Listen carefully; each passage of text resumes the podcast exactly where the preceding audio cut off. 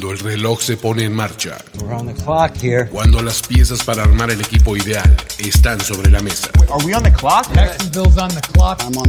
Cuando el mundo entero espera con anticipación la decisión final. Es justo el momento en el que quieres mantener la cabeza fría, la mirada serena y los oídos muy atentos. On the clock. On the clock. primero y diez. Primero y diez. El juego que solo unos pocos privilegiados pueden experimentar. Con Jorge Tinajero. Con Jorge Tinajero. Y Luis Obregón. Y Luis Obregón. On the clock. De primero y diez. Are now on the clock. La batalla entre corredores y linebackers en el fútbol es tan antigua como la del perro y el cartero. Siempre uno está detrás del otro y ambos terminan con triunfos y derrotas ante su rival. Hoy en On The Clock vamos a analizar a los mejores prospectos de cada una de estas dos posiciones rumbo al draft de la NFL en 2023. Para eso les doy la bienvenida amigos y también a Diego Lozano y a Jorge Tinajero que me acompañan aquí. ¿Cómo están? ¿Cómo están? Ya por fin lunes, lunes de On The Clock y listos para continuar con el análisis de las posiciones rumbo al draft de la NFL. ¿Cómo estás, Diego?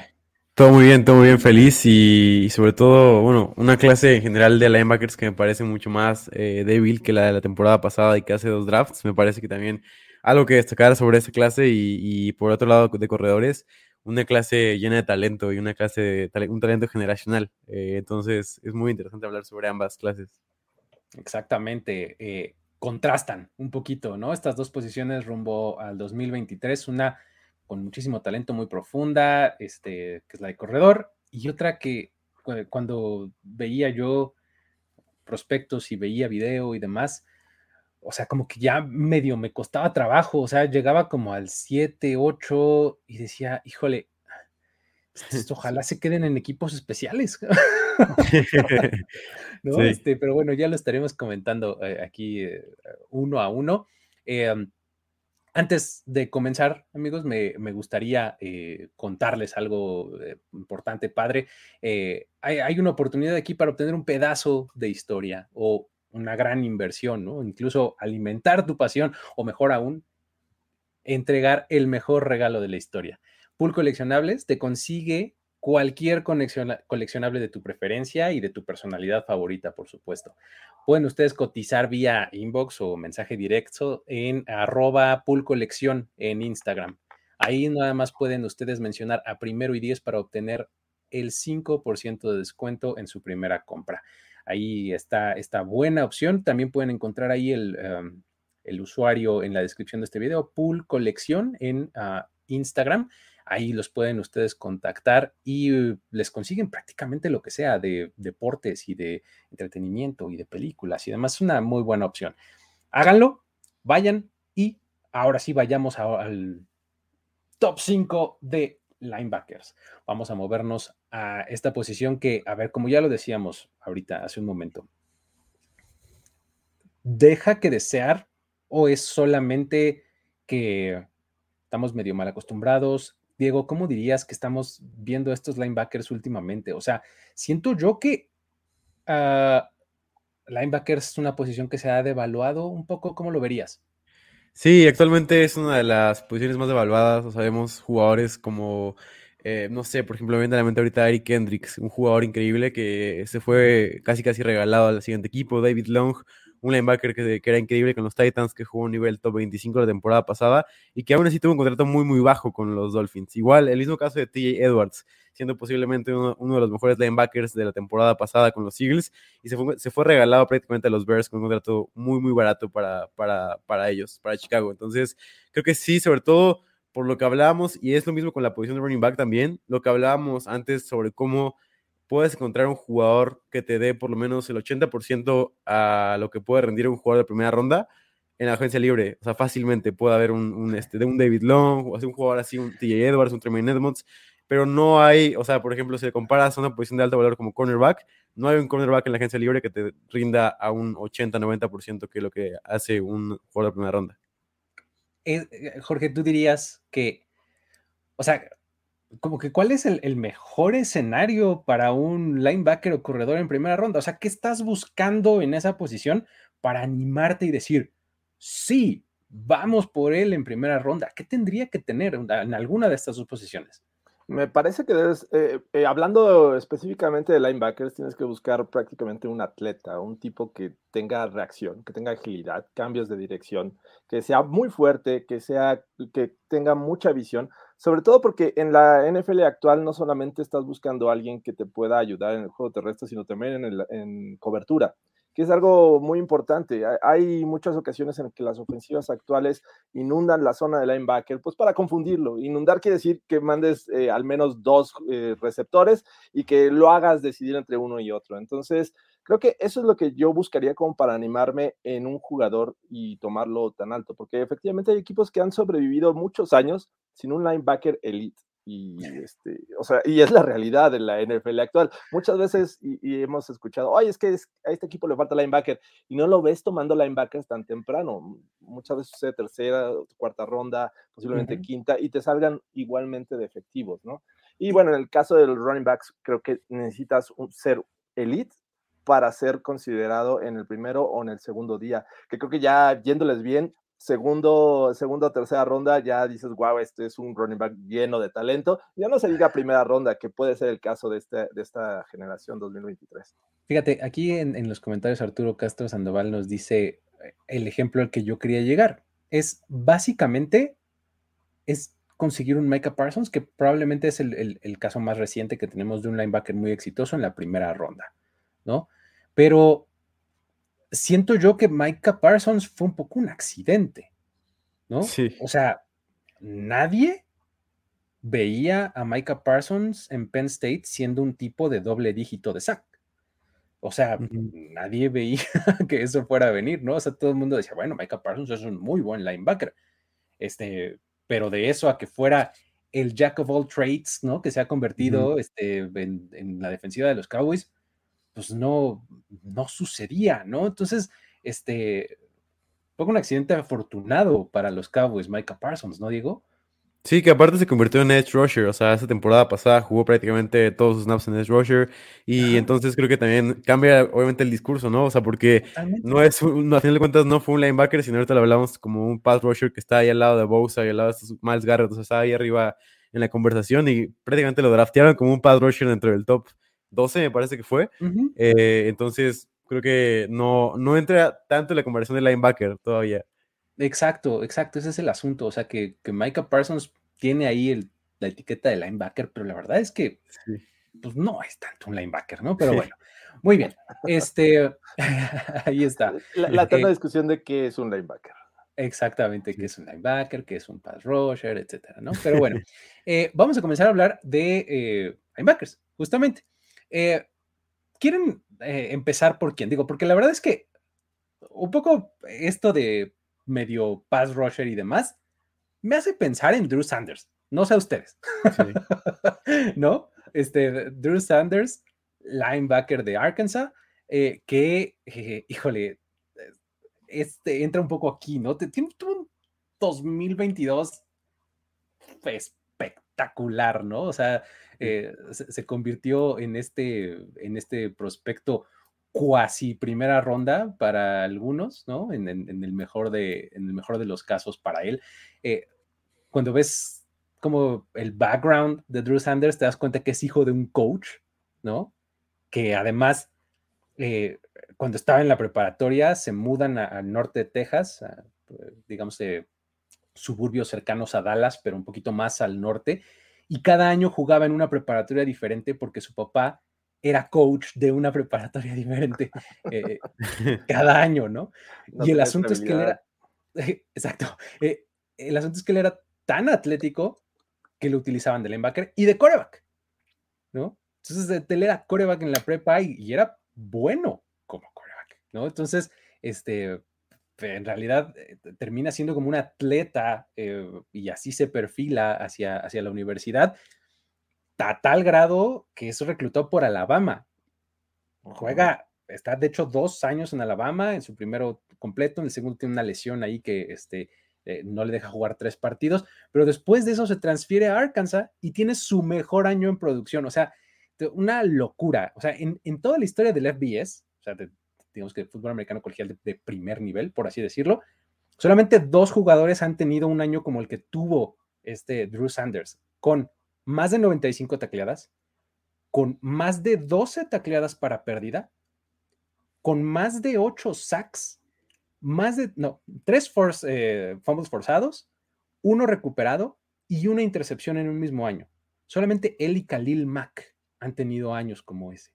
Entonces, esta superproducción lo pone en niveles impresionantes y pues me gustaría saber cómo lo ven, cómo ves al producto en el campo, Jorge. O sea, ¿qué puede hacer? ¿Qué no tanto puede hacer Drew Sanders?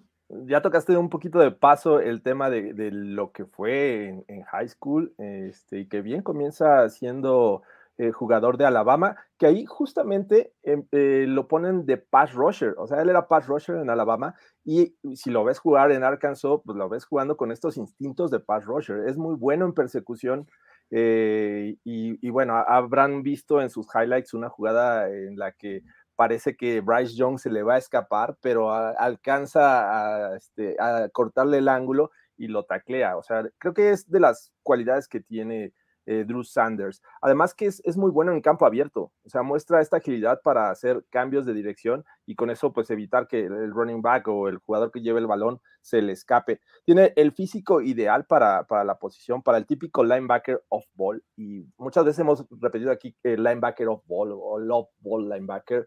Eh, ¿Y qué significa? Bueno, es el linebacker que no necesariamente está enfrente del balón ni está alineado en la línea de golpeo. O sea, básicamente es eso. Es decir, que está, es, puede ser un outside de 4-3, por ejemplo. Entonces, o un weak o un, este, un Sam, ¿no?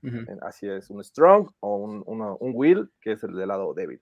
Así es que, bueno, eso es eh, Drew Sanders en cuestión de, cosas positivas por las cuales podría ser seleccionado. Y, me atrevo a decir que podría ser el, Micah Parsons, ese, ese tipo que puede incluso blitzear y hacer jugadas en campo abierto. Pero en cuestión de, cosas negativas, su técnica de tecleo pues deja en ocasiones mucho que desear.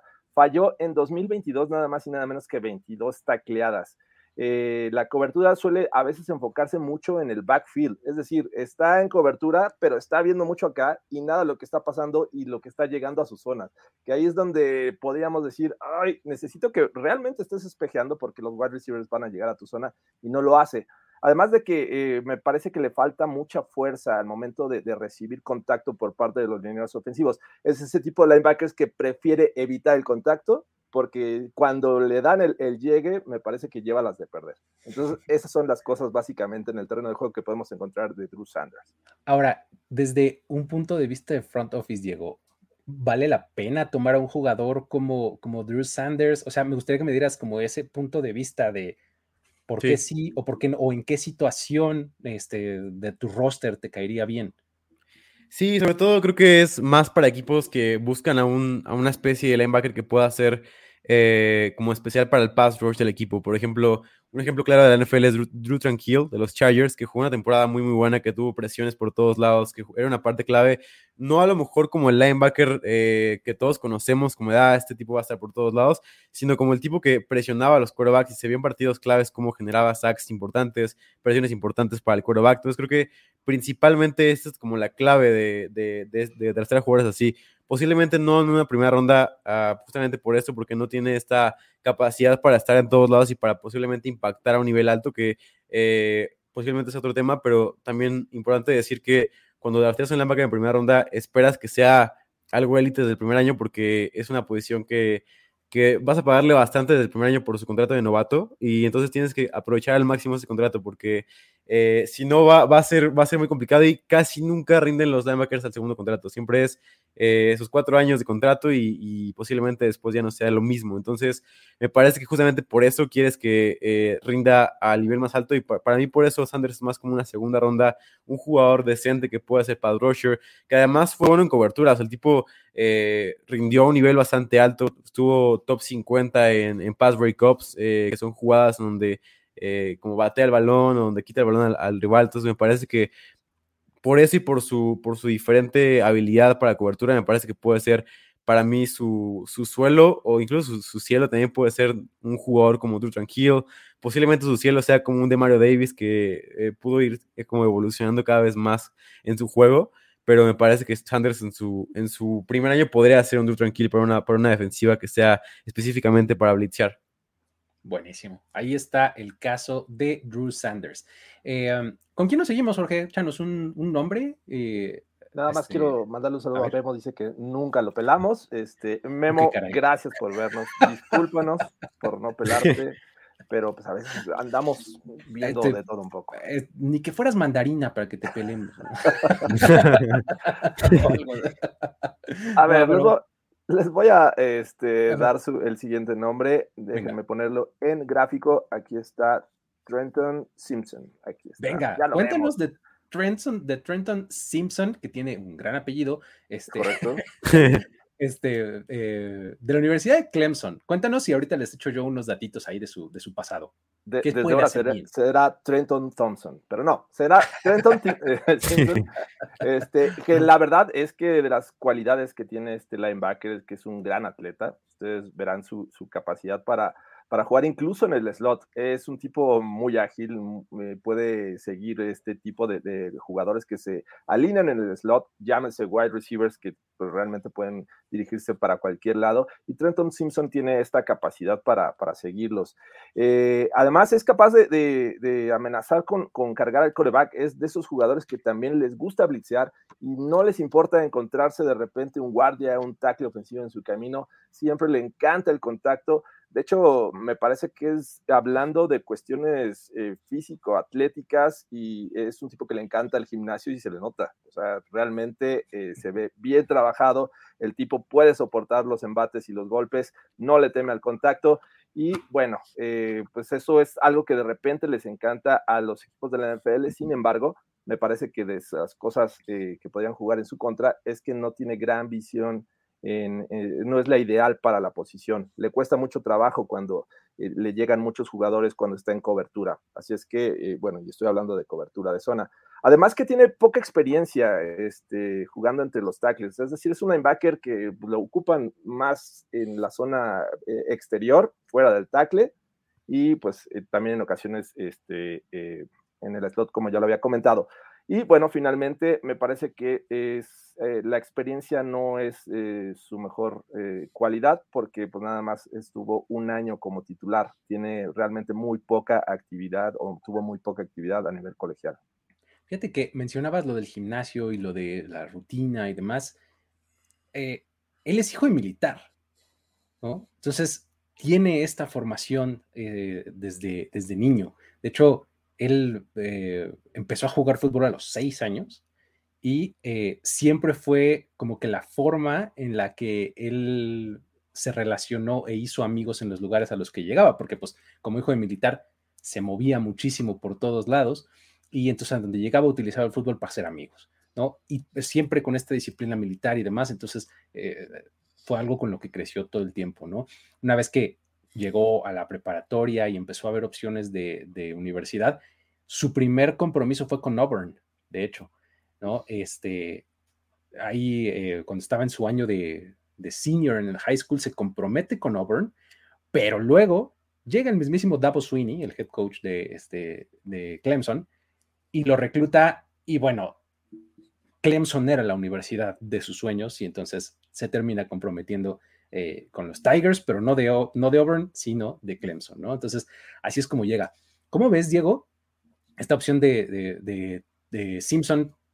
¿En qué contexto encaja mejor? ¿En dónde este, podríamos eh, encontrar valor para el equipo que lo drafte? Sí, eh, la verdad es complicado porque en general tuvo muy bajo rendimiento estadístico en general durante toda su carrera. solamente ha sido básicamente su físico, su lo, atleta que es, el hecho de que esté, la gente esté tan posiblemente enamorada de él, porque justamente puede funcionar, no digo que no funcione, pero normalmente la NFL, los linebackers que duran en la NFL, Bobby Wagner, Fred Warner, todos esos jugadores tuvieron eh, producción colegial increíble, producción colegial que dices, wow, eh, este tipo tuvo presiones, este tipo estuvo por todos lados en cobertura, tuvo buenos números en, en juego terrestre también, o sea, ya sea lo que quieras medir de, eso, pero siempre hay buena producción acompañando a, a, lo físico que eres. Y cuando básicamente algo que miden los linebackers es que eh, posiblemente vas a fallar las apuestas que hagas con jugadores que tienen buena producción, o sea, puede que pase, pero normalmente va, a, ser un, va a ser un buen jugador si tiene una buena producción en colegial. Pero al revés, si, si drafteas un atleta, últimamente sobre todo esto ha pasado, si drafteas un atleta que no produjo en colegial, eh, puede haber un poco más de riesgo de que sea un, un boss. O sea, el caso de, por ejemplo, de Jordan Brooks, que no ha sido un boss, y obviamente esto es un poco controversial porque es un jugador que juega snaps y que es una parte clave para los hijos, pero que no, realmente no es un linebacker como de, estos top que quieres ver en tu equipo, sino es un linebacker que nada más navega con el sistema de Pete Carroll. Y obviamente puedo mencionar muchos más nombres. Kenneth Murray posiblemente también ya entra dentro de esa categoría, que igual produjo poco, era un atleta y al final de cuentas fue en primera ronda y no funcionó hasta ahora.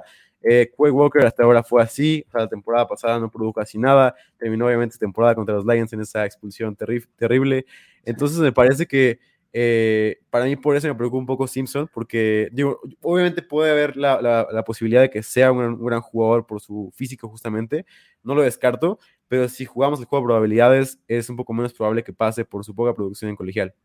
Y, pues, justamente está en esta, en esta casilla o en esta categoría que mencionabas de tiene que producir muy bien muy temprano para ser considerado un éxito si te, toman en la primera ronda y creo que encajan muy bien los nombres que dijiste. O sea, Jordan Brooks, pues, me acuerdo de ese draft, o sea, nadie se esperaba a Jordan Brooks en la primera ronda, ¿no?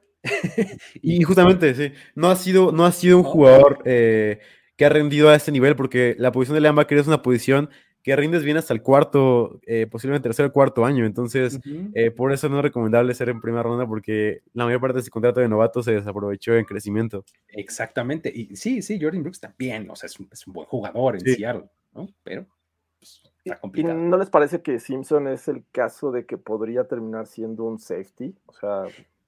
Como ese Simmons que terminó siendo el slot, o sea, que ya es un Clemson igual. Sí, igual. Es el molde de jugador de, de este, de, Clemson, ¿no? Exactamente, está grande, este, bueno en cobertura, golpeador. Este, que en su primer snap a Simmons le, le, ganó Shanahan, le diseñó una jugada con Mostert en el primer snap de la carrera de, de Simmons. Dijo, vamos a tocar a Simmons, Mostert y touchdown de los Niners. La primera jugada de temporada de los Niners. Por eso me acuerdo, porque justamente fue a Simmons, literal, le ganó por velocidad. Y no volvió a jugar todas las temporadas. literal, le, a partir de ahí empezó la, la debacle de Simmons y ya lo convirtieron a slot la temporada pasada y ya jugó bien. O sea, creo que está bien, ese puede ser el rol de, de, de Está complicado. Oye, em, Diego, ¿con quién nos seguimos? Échanos un, nombre más de linebacker para platicar sobre él.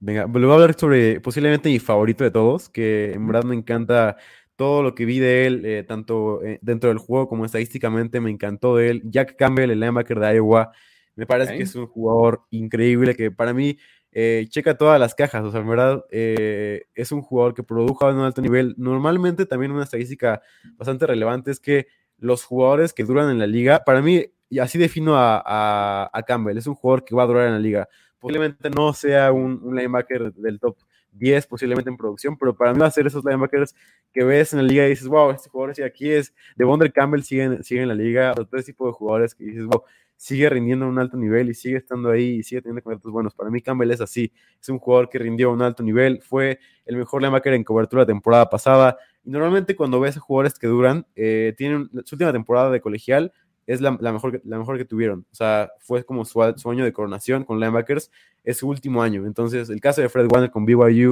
el caso de Bobby Wagner, el, caso de Mario Davis también, el caso de Edmonds, a todos esos jugadores eh, son jugadores que tuvieron su último año increíble y eso fue lo de Campbell. O sea, la temporada pasada de Campbell fue de las mejores de la nación, fue eh, top 5 en cobertura eh, en pass breakups, fue top 5 en snaps por recepción permitidas. O sea, Campbell fue todo lo que quieres en producción. Igual, juego terrestre también de los mejores.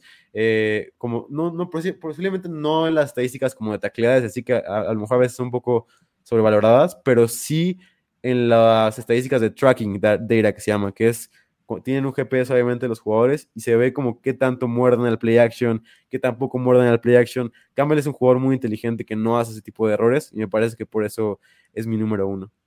Fíjate que eh, este asunto de la inteligencia eh, casa muy bien con su perfil personal. O sea, él ganó el William B. Campbell Trophy, que es como el equivalente al Heisman, pero en cuestiones académicas. O sea, al mejor alumno de la nación por Smarts, listo, se lo ganó, ¿no? Y hablabas de su producción y pues claro, eh, en, este, en su temporada, esta que mencionas, se ganó el Podcast Award. O sea, él fue el mejor linebacker de la nación. O sea, no es para menos. ¿Qué, más nos podrías contar como prospecto de, este, de Campbell, eh, um, Jorge? Eh, me parece que si los equipos están buscando un verdadero middle linebacker, es decir, un linebacker que esté en el centro de la caja, me parece que Jack Campbell es la opción ideal. Eh, es, eh, cuenta con un físico bastante, bastante bueno para la posición. Es prácticamente, si hicieran un checklist los equipos de la NFL, Jack Campbell cumpliría con todas estos, estas casillas, porque realmente en cuestión física es es ideal para la posición. Es muy intuitivo en la, en la zona de, en cobertura de zona. De hecho, está o fue estuvo en el top 5 de linebackers mejor evaluados en cuestión de cobertura según PFF. Así es que no solamente es un tipo que, domina el centro de la caja, sino que además en cobertura de zona es de lo mejor que hay en esta clase 2023. Desafortunadamente le cuesta un poquito de trabajo seguir a jugadores mucho, muy ágiles. Pues obviamente, sí, linebacker central regularmente es este tipo de, jugadores. Le pones un jugador en el slot a, a, atacarlo, pues me parece que lleva las de perder. Así es que su rango de tacleo me parece que pese a su tamaño no es el ideal. O sea, realmente se le llegan a escapar muchos y me parece que a veces eh, peca de ser paciente cuando es en el ataque terrestre. Es decir, está esperando y está esperando y nunca se decide atacar. Y eso en ocasiones le, cuesta que ya le llega el, dinero ofensivo y pues lo, anulan. Entonces, son las cuestiones que, se le ven en Jack Campbell de Iowa. Hablabas de su físico. Fíjate que cuando llegó a Iowa, eh, en su primer año, el coach le dijo, mm, tú tienes cara como de que vas a jugar de centro.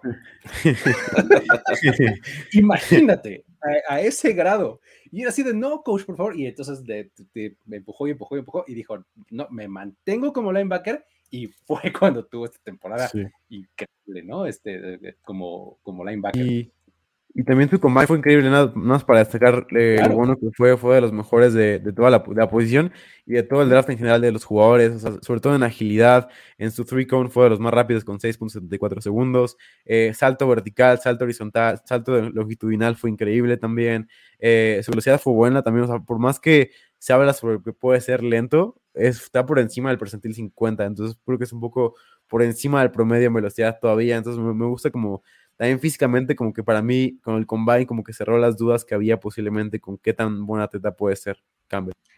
Último dato personal para movernos al que sigue. Sus papás son divorciados y ambos se volvieron a casar, así que tiene montones de medios hermanos, además de sus hermanos, sus, dos hermanos, digamos, este, que comparten. caray. Padrísimo. Pero bueno, este, ¿con quién nos vamos ahora? ¿Les parece si platicamos de Diane? ¿Cómo es? Eh, sí, Diane Henley, ¿no? ¿Cómo es? Henley. Diane, perdón, Diane. Diane Henley, de Washington State. ¿Les late? Este, es un tipo increíble porque, a ver, si, si hablamos de, de historias padres, la de él está increíble, ¿no? Él, él creció en Los Ángeles él empezó a jugar fútbol desde los cinco años de edad. Pero aparte de fútbol, practicaba artes marciales desde niño y durante toda la, este, durante toda su, digamos, su adolescencia. Eh, hacía artes marciales, llega a la preparatoria y como es normal con los mejores atletas, vas de coreback. Él era coreback en high school. De hecho, así entró a nivel colegial, en donde en realidad nadie le ofreció grandes becas, o sea, no tenía mucho, mucho reclutamiento, y se va a Nevada, a la Universidad de Nevada, ¿no? Eh, entra ahí a, este, a la universidad, en donde incluso lo cambian a receptor, ¿no? Después de ahí se va a la defensiva, lo ponen de safety y al final lo ponen como linebacker y dicen, ah, de aquí eres finalmente encuentra como su hogar ahí en la posición de linebacker. Es de estos jugadores que además aprovechó este, esta temporada de COVID, ¿no? Para tener un, un año extra, ¿no? De, este, digamos, experiencia, tiempo en, este, en la universidad, ¿no? Y eh, después, justamente de este año de COVID, es cuando entra al portal de, de transferencias y se va a Washington State. Último dato de trivia máximo padrísimo que encontré sobre él. Su papá, a quien le apodan Big U, es un ejecutivo del mundo de la música que ha trabajado con tipos como Snoop Dogg. Incluso tiene eh, un perfil ahí en, un documental, en una serie de FX que se llama Hip Hop Uncovered. Ahí se habla de él y ahí nos cuentan cómo, ahí conocemos la historia de su papá, de Big U, de cómo intentó robarle 33 libras de cocaína a un policía encubierto en 1992. Lo meten a la cárcel cuando ya incluso había nacido este, su hijo. Eh, increíble. Buenísima historia. Pero bueno, ahora sí, cuéntenme del jugador, amigos. Por favor, eh, Jorge, cuéntame de lo que hace bien y lo que hace mal. Eh, como ya decías, él tuvo en algún momento la oportunidad de ser un wide receiver y aún conserva esa fluidez para jugar. Le ayudan estos antecedentes para sus tareas de cobertura de pase. Es ah, una de sus cualidades. Además de que se nota que es un tipo, es un atleta en toda la extensión de la palabra. Suele atacar a los jugadores que llevan el balón, al contrario de Campbell que él espera, no, eh, van a ver a Henley eh, atacando. Así es que eso es algo que, lo ven bien los scouts. Y, aparte que creo que difícilmente en la NFL se, son pacientes para ayudar a los jugadores a mejorar sus técnicas de, de tacleo. Henley es un tipo que ya sabe taclear, que es muy bueno y difícilmente se le escapan este, los jugadores. De las cosas negativas que podríamos encontrar en, su eh, estilo de juego, le cuesta mucho trabajo aún moverse hacia atrás y luego cuando le aplican estas rutas en las que se cortan hacia afuera o hacia adentro, le cuesta mucho trabajo mantenerse ahí pegado a su cobertura. Los cambios de dirección no son lo suyo, se nota a veces que debe eh, realizar demasiado esfuerzo, de esas veces que, cuando le cambias la dirección y, se ve así como que ah, ah, ese, ese es Henry, o sea, no cuente con ello. Y bueno, como ya lo mencionabas, con este tipo de, situaciones en las que se atravesó la pandemia, pues el tipo alcanzó a tener seis años de experiencia, que son seis años de golpes, de, de usar el físico, y que aparte pues ya va rumbo a los 24 años, ¿no? Y él ya tiene 23 años cumplidos. ¿Cómo lo ves, Diego? ¿Qué, agregarías en términos de valor y de roster building? Sí, digo, para mí Henley es de, esos jugadores que no, nunca tuvo este año élite, pero sí tuvo esta progresión que quieres ver en un linebacker. Sí tuvo esta progresión de, ah, primer año fue bastante malo, segundo año no funcionó, pero el tercer año fue este salto, no a un nivel élite, pero sí a un nivel bastante bueno y sobre todo creo que es el tipo de jugadores que a lo mejor ignoras un poco eh, el lado estadístico, pero ves su fluidez para moverse y cómo se puede mover increíblemente bien. Para mí me parece un jugador, eh, cuando empecé a hacer las simulaciones de, cómo se comparan los jugadores a la NFL, eh, casi todo se parece a Bobby Okereke, hasta en medidas de combine. O sea, me parece que es un jugador muy, muy similar a, Bobby Okereke. Puede ser un rol muy similar también para él, siendo un linebacker 2, posiblemente de un equipo. Eh, por eso lo veo más como una segunda, tercera ronda, tercera ronda preferiblemente, eh, pero sí veo un equipo saltando una segunda ronda por él. Pero me parece que sí, para formar esta dupla de linebackers, me parece que es un jugador perfecto, sobre todo por esa fluidez de movimiento eh, que me encanta. Y también destacar que también taclea increíblemente bien. Igual Okereke fue de los mejores tacleadores en su, en su, en su mejor año. Y también Henley lo hace increíblemente bien. 5.5% de tacleadas fallidas, que es el mejor número de colegial de la temporada. O sea, fue un linebacker que no falla tecleadas, que sigue siendo increíblemente bueno y se nota muchísimo por su físico y por su fluidez de movimiento justamente. Entonces me parece que para mí es un linebacker 2 eh, clavado como Kiriki, o sea, para mí si tienes un linebacker 1 increíble que lo que, a quien puedas ayudar, me parece que, puede ser increíble Henley para que, para que sea este velocista, este atleta que pueda ayudar, que posiblemente no rinda a un nivel alto, pero sí sea esta, este boost a tu defensiva. Buenísimo. Ahí está. Eh, um, Vámonos con el siguiente, Jorge. ¿Quién, ¿Con quién nos seguimos? Eh, déjame ver qué otros tenemos aquí en el radar. ¿Les parece si hablamos de Nick Herbig de Wisconsin? Venga, eh, también. Les voy a hablar precisamente de cuáles son sus cualidades y sus defectos al, jugar y al estar en el terreno de juego. Eh, Herbig es muy habilidoso para quitarse los bloqueos de los ofensivos. Es una cualidad que me parece que buscan mucho los scouts de la NFL, ¿no? Que tanto te enfrascas en un bloqueo o la posibilidad de quitarte rápidamente al oponente. Eh, domina muy bien los cambios de dirección, lo que lo hace un, atractivo este, para, este, para el siguiente nivel. Eh, y bueno, obviamente que esto le da también un, realce a su juego en, el ataque, más bien al defender el juego aéreo. Eh, y es un tipo muy flexible. Me parece que eso le, da la posibilidad de, como bien decía, de quitarse bloqueos. Usa mucho esta flexibilidad y además muy bien el uso de sus manos. Eh, en cuestiones de, que no, me gusta de, Nick Herbig. Me parece que jugó demasiado como un outside linebacker en defensiva 3-4. Eso quiere decir que es prácticamente un pass rusher. O sea, no tiene mucha experiencia siendo un linebacker off, off the ball. Entonces, bueno, esa es una de las cuestiones. Eh, jugó solamente 46 jugadas en cobertura personal en su carrera, o sea, es una experiencia realmente muy, muy baja y además que es muy pequeño para, la posición y una extensión de brazos que pues, realmente eh, pues, no es muy atractiva para los equipos. ¿Cómo lo ves, Diego? Estadísticamente y en cuestión de roster, ¿qué agregarías sobre Herbie? No, estadísticamente es una maravilla. De hecho, a mí me encanta. Yo no lo puse nada más dentro del ranking de linebackers porque eh, lo tengo yo en mi ranking de, de pass rushers, pero sí, me parece que justamente por eso es, es para mí un jugador que puede jugar de las dos maneras. Para mí puede ser un, un Calvin, no, y para mí, o sea, creo que un tipo de jugador así que también se alinea en la, caja y que para mí es como justamente increíble para los sistemas de, de Belichick eh, alrededor de la liga. Eh, defensivos, que justamente quiere ser un jugador que esté en todos lados, que se pueda salir a cobertura desde el, desde el, edge, o justamente para mí eso es Herbig, y, sobre todo porque es un pass rusher increíble, tiene un pass rush win rate altísimo. Ahorita no tengo a la mano el dato, pero me parece que es eh, por, encima de 23, 24, que es lo que quieres en un, en un pass rush. Es de 24%, ya lo encontré, es de 24% su, su pass rush win rate, que son las victorias que tiene contra los tackles rivales. Eh, siempre lo hace, o sea, es, es, un nivel, es un nivel muy, muy alto para que ponga en contexto, está ahí arriba con los, con los grandes de temporadas pasadas como Garrett, como Hutchinson, o sea, jugadores que rindieron a un nivel alto en, este, en, esta, en esta estadística. Obviamente está la pregunta de qué tanto puede rendir como linebacker, que si puede ser un twinner. Eh, pero sí, me parece que me encanta, sobre todo su producción como pass rusher puro, fue increíble. Obviamente falta ver qué, cómo, cómo es su transición a la NFL como linebacker. Buenísimo. Además, ¿sabes lo que es? Es un jugador kawaii. Y no porque tenga ojitos brillantes y grandes, sino porque es de Kauai, la isla hawaiana de Kauai.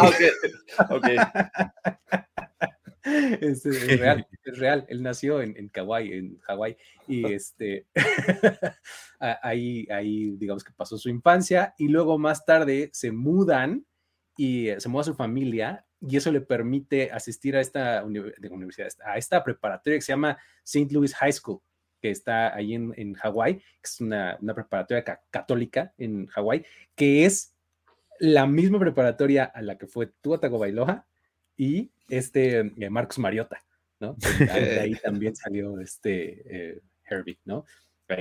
pequeño dato curioso. Pero bueno, este, eh, um, con eso vamos a movernos al que sigue, Diego. ¿Quién, a, quién, nos, quién nos quieres contar? les voy a contar de mi otro linebacker favorito que está muy, muy cerca de Campbell. Me parece un jugadorazo y para mí, digo, me voy a aventurar un poco, es un ball take sin duda alguna, pero para mí sí hay un jugador de este draft que se parece a Fred Warner y que puede ser el próximo Fred Warner por su precio y porque es increíble en cobertura, es Dorian Williams de Tulane, eh, un linebacker que me parece, aparte de una universidad pequeña igual, igual que Fred Warner, entonces y hasta, hasta el cabello se ve parecido, o sea, igual lo, lo vi y dije, este tipo se parece a Fred Warner, pesan lo mismo, o sea, el tipo igual produjo un nivel altísimo en cobertura, eh, top 20 en pass breakups, de los mejores, eh, bueno, de los peores pass ratings permitidos al quarterback, que obviamente esto es muy bueno para, para él, o sea, porque permite, bueno, más bien permite pocos pases buenos para los quarterbacks. Entonces los quarterbacks siempre tienen una pesadilla contra él. Entonces me parece que Dorian Williams puede ser un gran jugador. Para mí es de los robos del draft, eh, sin duda alguna, por su producción en colegial y por cómo cubrió en general muy, muy bien. Buenísimo, está interesante. De hecho, eh, él, eh, hablando de escuelas pequeñas y demás, de hecho, cuando salió de la prepa, no recibió ninguna oferta de universidad de Power Five, de las, eh, de las universidades grandes, digamos.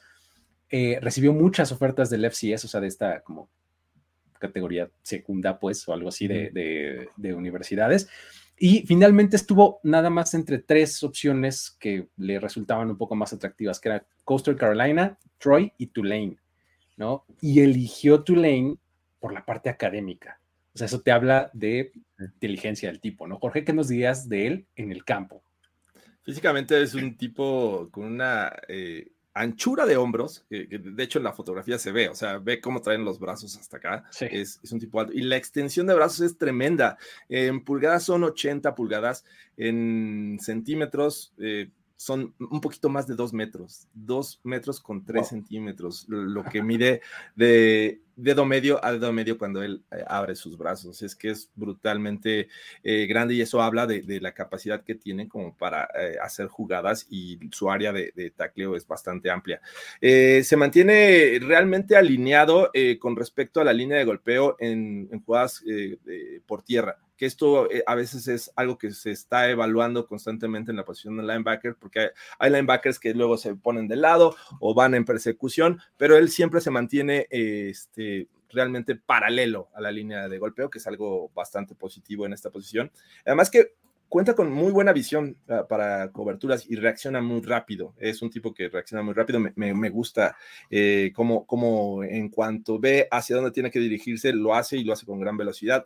De las cosas que no son tan positivas de, Williams es que eh, me parece que en el primer contacto es dominado. O sea, es un tipo que tiene que manejar diferentes técnicas para quitarse los bloqueos, porque en muchas ocasiones lleva las de perder. Tiene muchas fallas en su técnica de tacleo en campo abierto. O sea, eh, tal vez en la caja es muy efectivo, pero cuando ya va en campo abierto, me parece que ahí este, le falla un poquito.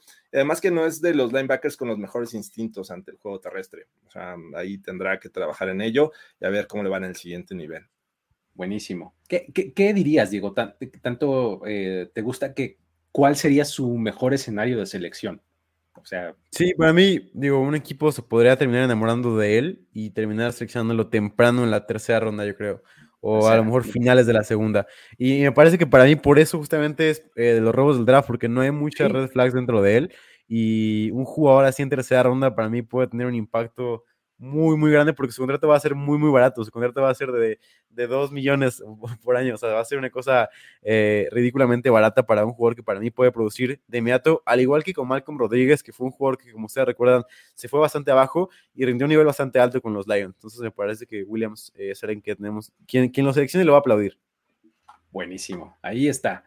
Eh, vámonos, ¿qué les parece con el producto de Alabama? ¿No? Les gusta que hablemos ahora de, del samoano de la clase, ¿no? Este. Sí. Henry Towo Towo o algo así. Siempre me ha costado trabajo sí, Es difícil, ¿no? Este, Pronunciarlo. porque además, eh, digo, para los que no estén viendo esto, su nombre se escribe, eh, bueno, su, apellido, mejor dicho, es T O apóstrofe O y luego otra vez T O apóstrofe O. O sea, Towo Towo. Algo así indican las guías de pronunciación, ¿no? Este, como ya les decía, de ascendencia samoana, ¿no?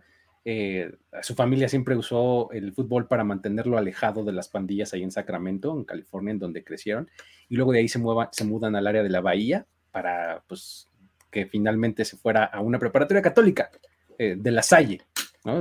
Si han visto este, esta película de When the Game Stands Tall, de, la preparatoria de la Salle, a esa fue Henry Toto.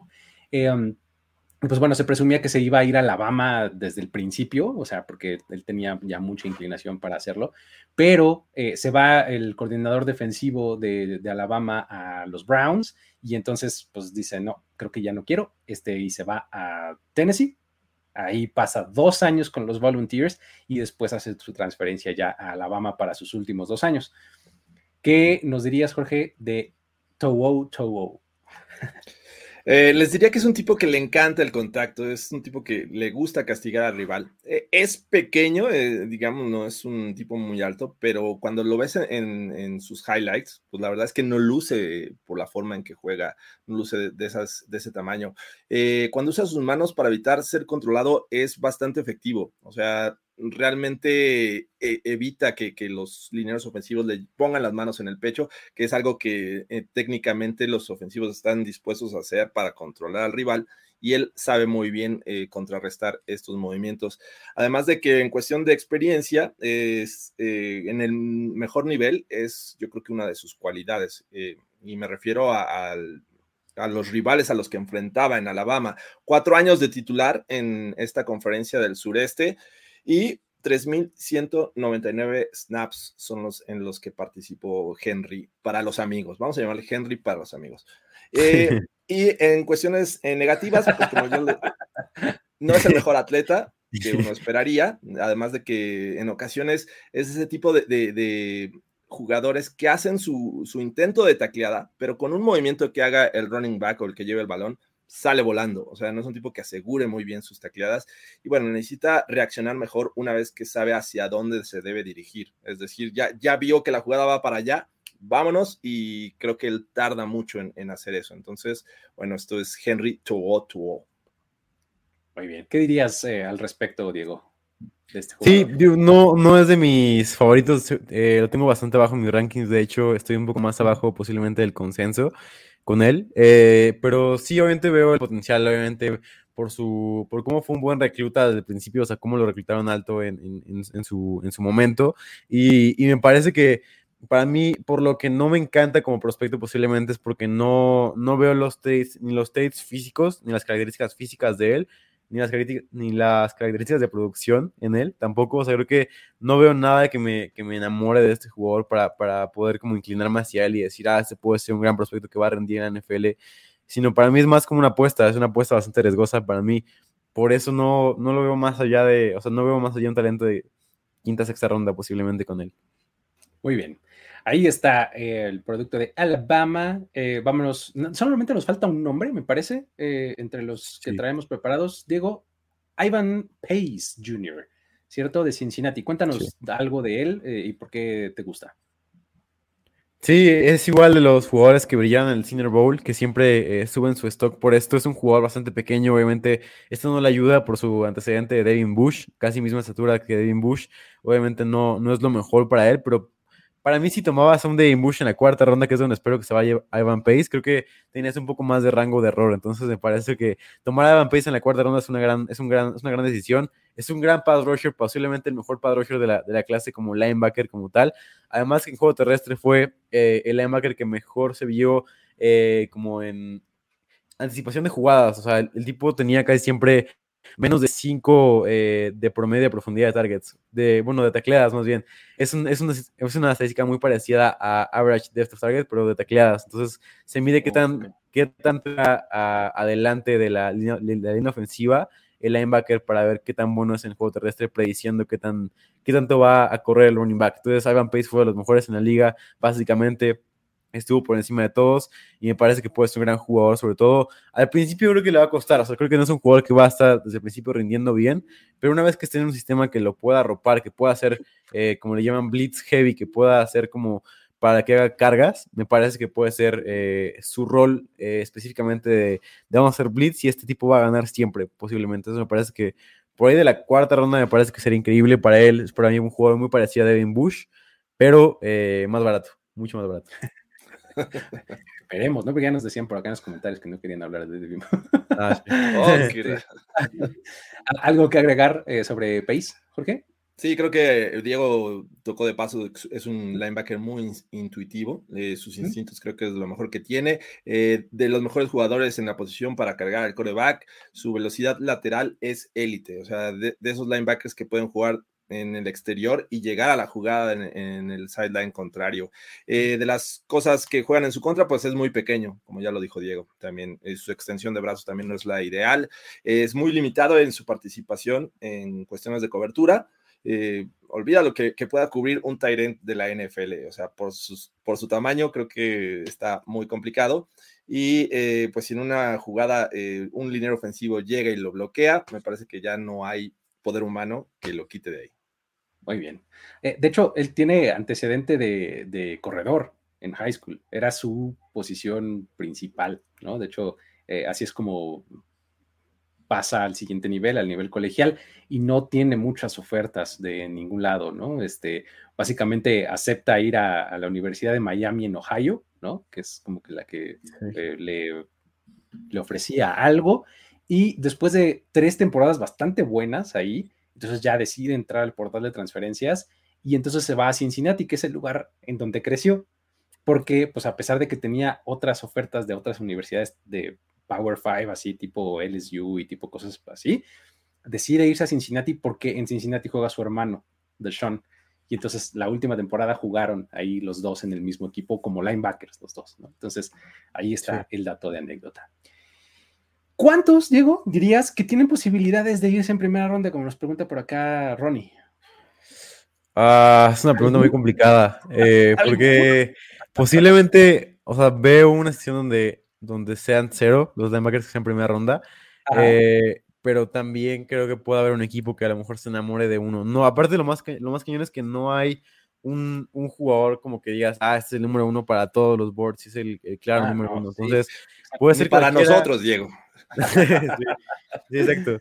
Entonces, eh, yo veo la posibilidad de entre 0 y 1. O sea, creo que yo pondría ahí el rango de. sí, o sea, seguramente la línea va a estar en punto 5 linebackers en primera ronda, ¿no? Sí, este, por ahí los Bills, creo que es uno de los candidatos para tomar linebacker por el hecho de, este, bueno, que, van a hacer más adelante, ¿no? Y, pero se ve complicado. Sí, sí, sí, se, ve este, difícil. Pero a ver, eh, ¿cómo, ¿cómo, quedó tu top 5, Jorge? Eh, cuéntanos eh, y ahorita vamos repasando los nuestros. Yo, yo puse a Dayan Henley como el mejor prospecto en la posición, seguido de Drew Sanders de Arkansas, Trenton Simpson en 3, Nick Herbig de Wisconsin en 4 y Henry para los amigos, Tuoto Otto de Alabama en quinto. Me, pasa seguido que me sigo con los to, to, to, to, to. Sí, no sé si dije solamente dos, pero bueno. O tres, o acabas diciendo cuatro, ¿no? To, to, by two. amigos, sé que es muy difícil, pero bueno. Este, Diego, ¿cómo quedó tu top 5? Sí, yo tengo a Jack Campbell, el número uno de Iowa. Eh, el número dos tengo a Dorian Williams, Tulane. Eh, tres, Drew Sanders. Cuatro, Dejan Henley de Washington State. Y cinco, a Evan Pace de Cincinnati. Buenísimo. Yo tengo a Drew Sanders de Arkansas en el número uno, a Trenton Simpson en el dos, de Clemson, a, a Henley de Washington State en el 3, a Jack Campbell de Iowa en el 4 y a Henry Towo de Alabama. ¿Sale? Ahí está nuestro top 5 de linebackers. Y ahora sí, vámonos a los corredores, porque aquí hay, bueno, muchísimos, muchísimos para este, platicar. Aún así, no vamos a hablar de tantos en esta, en esta ocasión. Más o menos tenemos un poquito a los mismos nombres, acomodados un tanto diferente, pero este, pues creo que si queremos podemos platicar de 10, 12 nombres sin ningún problema, ¿no? Entonces, eh, ¿por, qué, ¿por quién quieres empezar, Jorge? Voy a empezar siguiendo con, porque acabamos con Tootto Otto, eh, o bueno, él, este, de Alabama. Vamos a empezar por, por Jamir Gibbs. Déjenme encontrar el creativo por acá. Acá está. Jamir Gibbs, eh, running back de Alabama, que en cuestiones positivas para hablar de él, bueno, su, velocidad creo que es la mejor herramienta, juega como si estuviera en otro nivel. Por ahí leía un comentario que me dio mucha risa de que pareciera como que a él es el único que le aprieta en el fast forward, el botón ahí fast forward, y él va en friega y los demás velocidad normal. Así es que bueno, ya este es una de sus cualidades.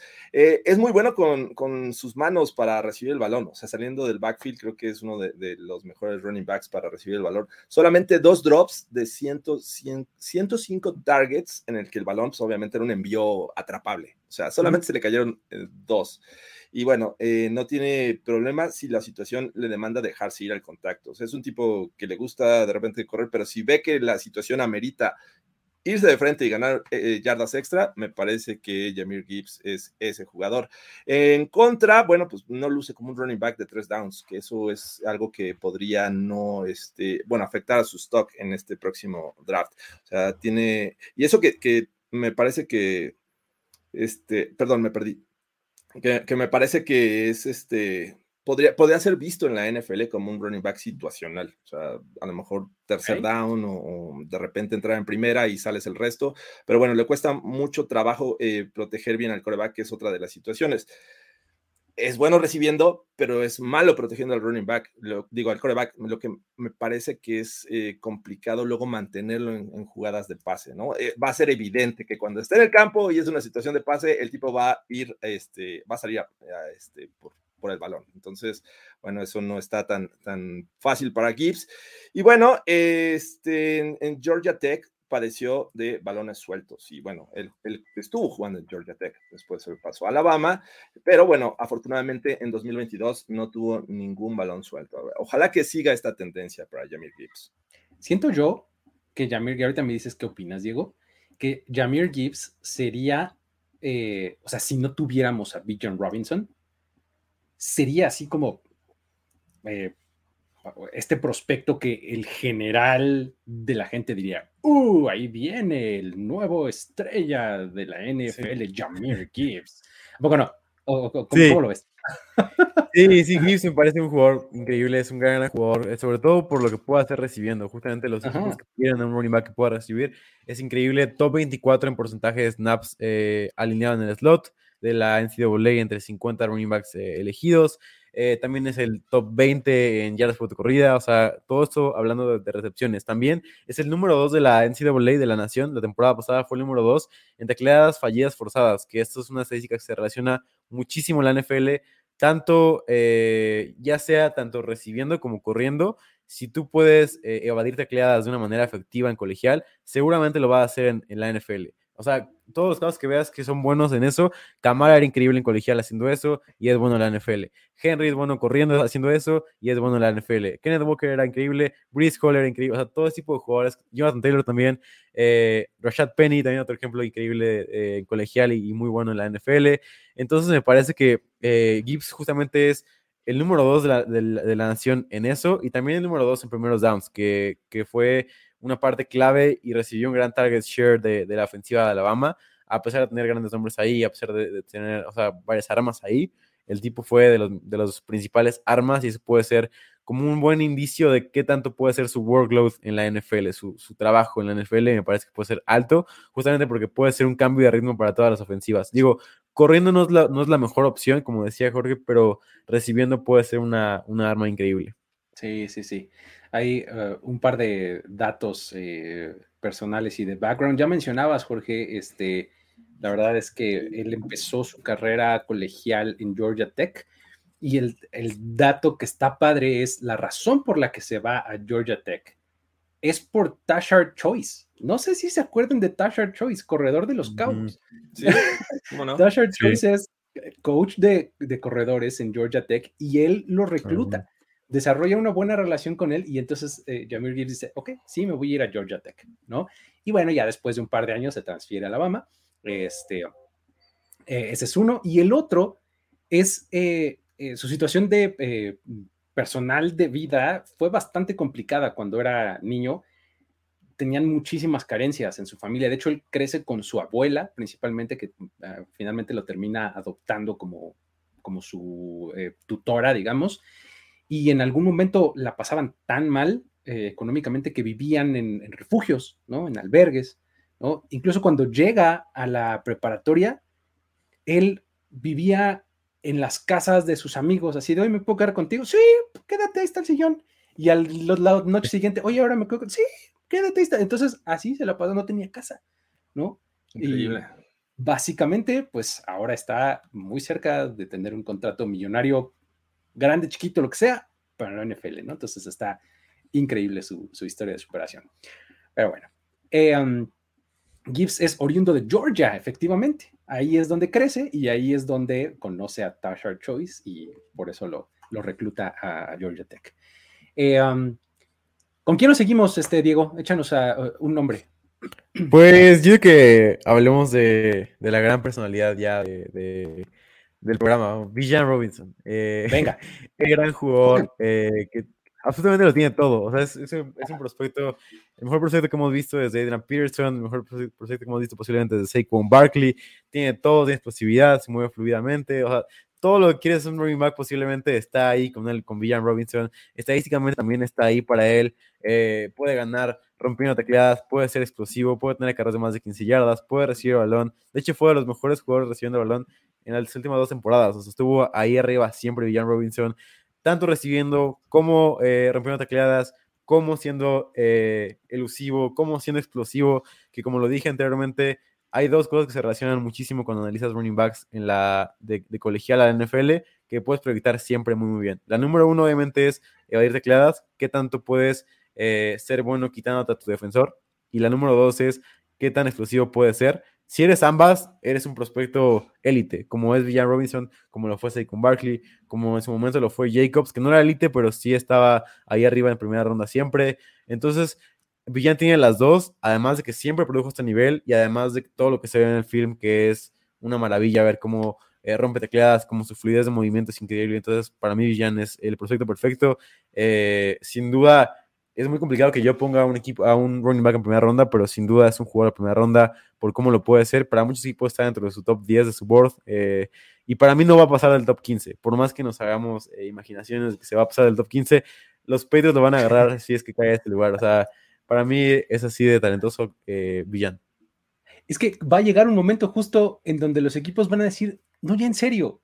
O sea, no podemos estar dejando que un jugador así siga cayendo, ¿no? Y va, ay, sí, nuestra eh, necesidad de tackle defensivo o nuestra necesidad de no sé qué cosa, nada. Llega un momento en donde ya el talento de Villan Robinson es eh, como que mucho más allá de eso, ¿no, Jorge? ¿Cómo lo ves? Como dicen, es un blue chip. Eh, ¿qué, se refiere? Bueno, básicamente es de gran calidad, ¿no? Este, Villan Robinson.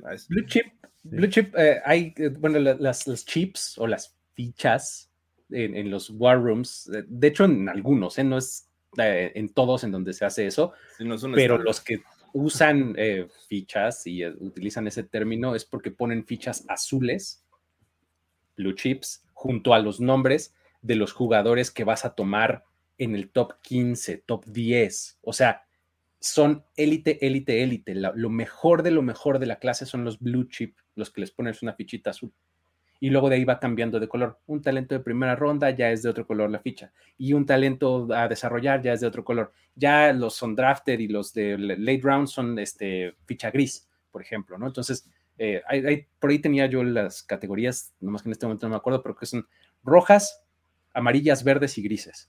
Eh, creo, creo, que Bill Belichick ya usaba post-it de colores. Este. ¿Me estás diciendo que Bill Belichick es la niña de los plumones? De la eh, puede ser, puede ser, pero bueno, básicamente es como que la máxima calificación en un big board, ¿no? Exactamente. Eh, pero bueno, ahí está Pitcher Robinson. ¿Qué, más nos podrías decir, este, Jorge? Básicamente es un tipo eh, con una gran capacidad atlética, o sea, es capaz de realizar cortes que no ves en jugadores arriba de las 200 libras. 200 libras son 90.6 kilos, kilogramos. Siendo que Bill Robinson pesa 220 libras, es decir, casi 100 kilogramos, 99.6. Es, eh, vas a ver esa habilidad y no es normal o no es muy común verla en un tipo de, ese, de ese, peso. Eh, además de que si lo eh, alineas como un receptor, no tienes problema.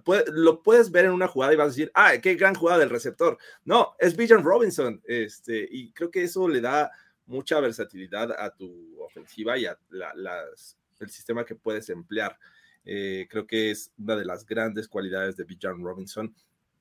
Cosas que, podemos decir, ah, bueno, tal vez por esto no se ha eh, seleccionado tan alto. Bueno, eh, pierde mucho tiempo, digamos que bailoteando, cuando la jugada ya parece que está cerrada, ya no tienes otra más que dejarte ir el tipo de la pasa todavía intentando ver si se abre algún espacio y bueno, creo que ahí de repente pierde yardas.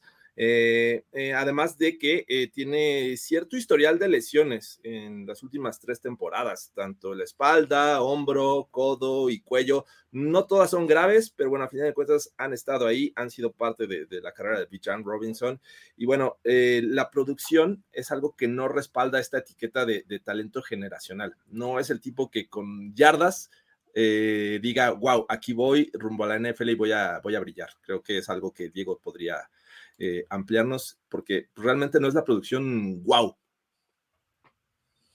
Sí, digo, eh, tenemos por ahí una gráfica, pero creo que justamente es así como, eh, básicamente, si ves las yardas, como puramente así como yardas que corre un jugador, sí no es lo que veías en otros prospectos, pero obviamente también porque posiblemente no querían desgastar tanto a, a Villan porque es una nueva, es un nuevo sistema colegial y además de que si ves su efectividad es una cosa generacional. O sea, justamente, posiblemente, como lo dije, yardas, yardas, yardas, no es generacional, pero sí, eh, si ves eh, porcentaje de yardas eh, por acarreo o yardas yardas explosivas, yardas de, más bien acarreos de más de 15 yardas, yardas después de contacto, yardas antes de contacto, todo eso, Villanes élite. O sea, creo que justamente eh, posiblemente la gente se podrá desviar diciendo, no, pues eh, no estuvo ahí arriba en yardas, no son tantas yardas, pero sí, después de contacto es una cosa de locos, ahí arriba con Rashad Penny, con Montgomery, con Javonte Williams, con los jugadores que han sido élite en colegial las últimas temporadas,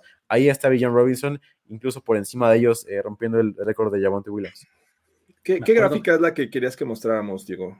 Ah, si quieres la de cualquiera de las dos, la explosividad eh, y, romper tecleadas, porque por ejemplo aquí también está, esta es muy buena, por aquí se ve como eh, el puntito amarillo de Villan Robinson, que como lo dice la gráfica, mientras más amarillo ese puntito, mejor running back es, el puntito de Villan es muy, muy, muy amarillo, como pueden ver, entonces eh, ahí se puede ver cómo tiene, ya después de contacto por acarreo, está por encima de las cuatro en obviamente es considerando 2021 y 2022. Está ahí arriba en eso y también está ahí arriba en yardas por corrida, siendo eh, cerca de las dos yardas por corrida. está ahí arriba con, los grandes jugadores que estos de acá, el, cuadrante, el primer cuadrante de aquí, eh, donde está Richardson, Donovan Edwards, son jugadores posiblemente que nada más reciben, como McIntosh, Jawar Jordan, pero Villan está ahí arriba con ellos y también está eh, produciendo por tierra. Entonces me parece que esto habla mucho sobre su versatilidad y cómo es un jugador que puede usar en todos lados.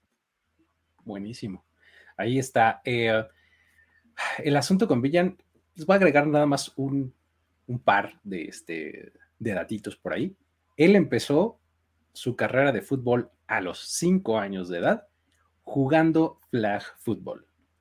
O sea, Él, él sí, que lo, sí que lo comenzó de esa manera y jugó tres años, jugó hasta los ocho flag fútbol. Entonces, eh, algo, algo le aportó a su, a su carrera. Y yo no sé si ustedes hayan oído hablar de un aderezo, este, que es la, la mostaza, la, mostaza John, ¿no?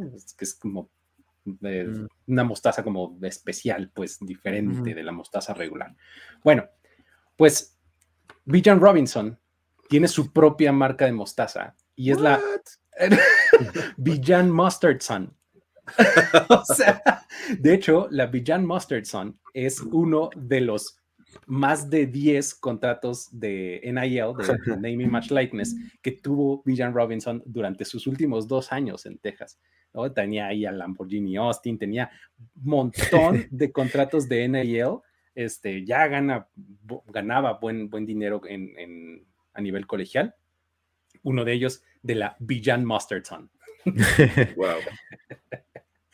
Eh, a ver, ¿cuál es el pick más alto y más bajo en el que ven posible Robinson saliendo. A ver, eh, el más alto, híjole, ¿qué podrá ser? ¿Los eh, Pats? ¿Te gusta? Yo entre el 10 y el 15, yo digo. Entre ¿10 y el 15? Sí. 10 siendo más alto y 15 el más bajo. Ah, a ver, digamos que, digamos que los Texans, por ejemplo, o sea, eh, ah, no, 10, no, claro, 10, Filadelfia. 10 los, 10 Filadelfia, ahí está, exactamente, ¿no? ¿Para qué me voy más para abajo? Sí. 10 es Filadelfia y lo más bajo. O sea, tú dices que no pasa de los Patriots, del 15. No, no, lo veo. Puede yo, ser, yo sí lo veo un poquito más abajo, ¿eh? En una de esas. ¿Hasta dónde podrías ver que se cae? Me parece que no pasa de los Cowboys, pero como, decías, el de los Chargers también hace sentido, ¿no? O sea, podría ser en una de esas. También por la, la, cualidad de que es un receptor más, caray. O sea, claro. quieres ayudarle a Herbert. Sí. Está, está bastante bien. Sí, sí, muy bien. Perfecto. Pues ahí está el tremendo prospecto. Este, el más alto serán los Bears en el 9, imagínate, ¿no? Este dice por acá en los comentarios. Eh, hablamos ahora de quién les parece. Jorge, échanos a otro nombre. Eh, ¿Les parece si hablamos ahora de, de Zach Charbonnet? Venga, Zach Charbonnet o, es, afrancesado la pronunciación, Charbonnet. ¿Sabes que Sí, ahí te va, voy a empezar con esto. Su mamá es francesa. Su mamá es francesa. Okay. Entonces, sí, es Zach Charbonnet. Su nombre, de hecho, Charbonnet. Ajá, su, su nombre completo es Zachariah Charbonnet. Mm. y le gusta el supo Unión. O sea, bien, bien ahí. ok, bueno, hablamos de este prospecto de running back de la Universidad de UCLA que eh, es espectacular para romper tacleadas, o sea, ocupa una gran variedad de movimientos para quitarse a los rivales defensivos y no ser tacleado. Eh, el tamaño para, para, o sea, es muy escurridizo para su tamaño. Me parece que es, es ideal para de repente eh, pasar desapercibido entre los linieros. Eh, tiene un peso parecido al de Bijan Robinson. Atención aquí, o sea, es prácticamente lo mismo. Tiene unas manos también muy confiables saliendo desde el backfield. Creo que en muchas ocasiones, si vemos los highlights de, este jugador, lo veremos recibiendo el, balón. Eh, cosas que juegan en su contra, bueno, pues no es el, running back más atlético, tiene mucho que trabajar en ello. Eh, no es alguien que genere separación ni de los que lo eh, están en persecución, es decir, los que van a taclearlo, ni cuando sale a pase. Me parece que es un, es un tipo que no, lo suyo no es crear separación. Además de que eh, tiene ya un, largo camino recorrido, tiene 640 toques de balón en los cuatro años a nivel colegial.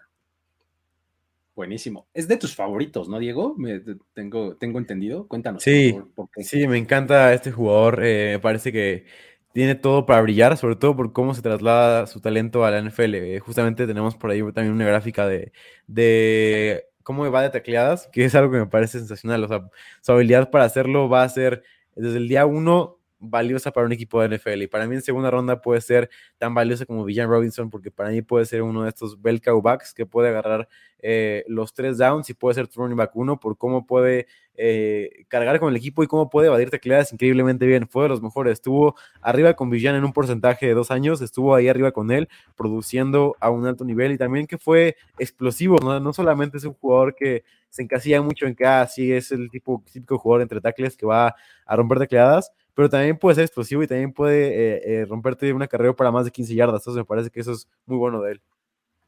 Buenísimo, es tremendo este Zach Charbonnet. Es realmente muy, muy bueno, muy completo. Eh, hablaba de, de, su madre francesa, pero él en realidad está bastante orgulloso de su diversidad racial, ¿no? En su pasado. Este, y no estoy haciendo un Sergio Deep, no estoy diciendo the diversity on his background, no, no, no, o sea, él realmente, ¿no? Este, eh, la, diversidad racial que, él porta, por así decirlo, incluye, además de la francesa, eh, criollo de África, ¿no? Cambodiano y chino. Hay todo eso en su, en su, digamos que en sus ancestros, en sus... Y juega en América. y juega en América, efectivamente, ¿no? Wow. Eh, dato curioso, él no fue muy reclutado por todos lados en, programas grandes y demás, principalmente porque él no fue a, recruiting camps, estos, estos campamentos que se hacen en donde como te muestras a, las universidades, y además él no daba entrevistas, o sea, él como que decía, mm, no, su personalidad es como bastante retraído, entonces en realidad no estuvo en el radar de muchos hasta que empezaron a ver el tape. Ahí fue cuando dijeron, no, espérate, esto sí está muy bien. y, fue ahí cuando llegó Michigan eh, y, se lo llevaron a Ann Arbor y ahí empezó su carrera. De hecho, jugó dos años en, los Wolverines y pues ya después regresa a California, que es donde, donde creció y se, transfiere a UCLA. ¿no? Ahí está el asunto de Charbonnet, Sax Charbonnet. eh, um, ¿Qué, este, ¿Qué nos seguimos, amigos? Eh, ¿Les late un eh, Devon A. Chain? Sí. ¿Les late? Venga. Devon A. Chain. Si hay gente rápida, hay que hablar de Devon A. Chain, ¿no? Este, eh, aquí él, empezó a jugar fútbol a los cuatro años de edad, imagínense. ¿no? Y de hecho, desde que estaba en la preparatoria ya eh, destacaba en deportes y demás. Y de hecho, el que más era en el atletismo. O sea, él es un este, deportista de pista, ¿no? Tal cual, de atletismo. De hecho, en, la preparatoria registró 10.53 en los 100 metros, estando en la preparatoria. Se va a la universidad, a Texas AM, y ahí le logra bajar a su tiempo de los 100 metros a 10.14 segundos en los 100 metros. O sea, el tipo vuela literalmente. ¿Cómo transforma eso al campo, Jorge? ¿Qué puede hacer y qué, no puede hacer Devon A. Chain? Eh, justamente hablabas de, esta, de este highlight que no precisamente es del fútbol americano, sino de la pista. Es eh, brutalmente rápido. Y bueno, es eh, además que es muy bueno en cuestión de balances. Cuando alguien, un jugador defensivo, le, da un buen trancazo, no lo van a ver dirigiéndose hacia el terreno de juego. Es un tipo que, que incluso lo comparan con una bolita de esas de pinball le das golpes, pero nunca lo vas a derribar.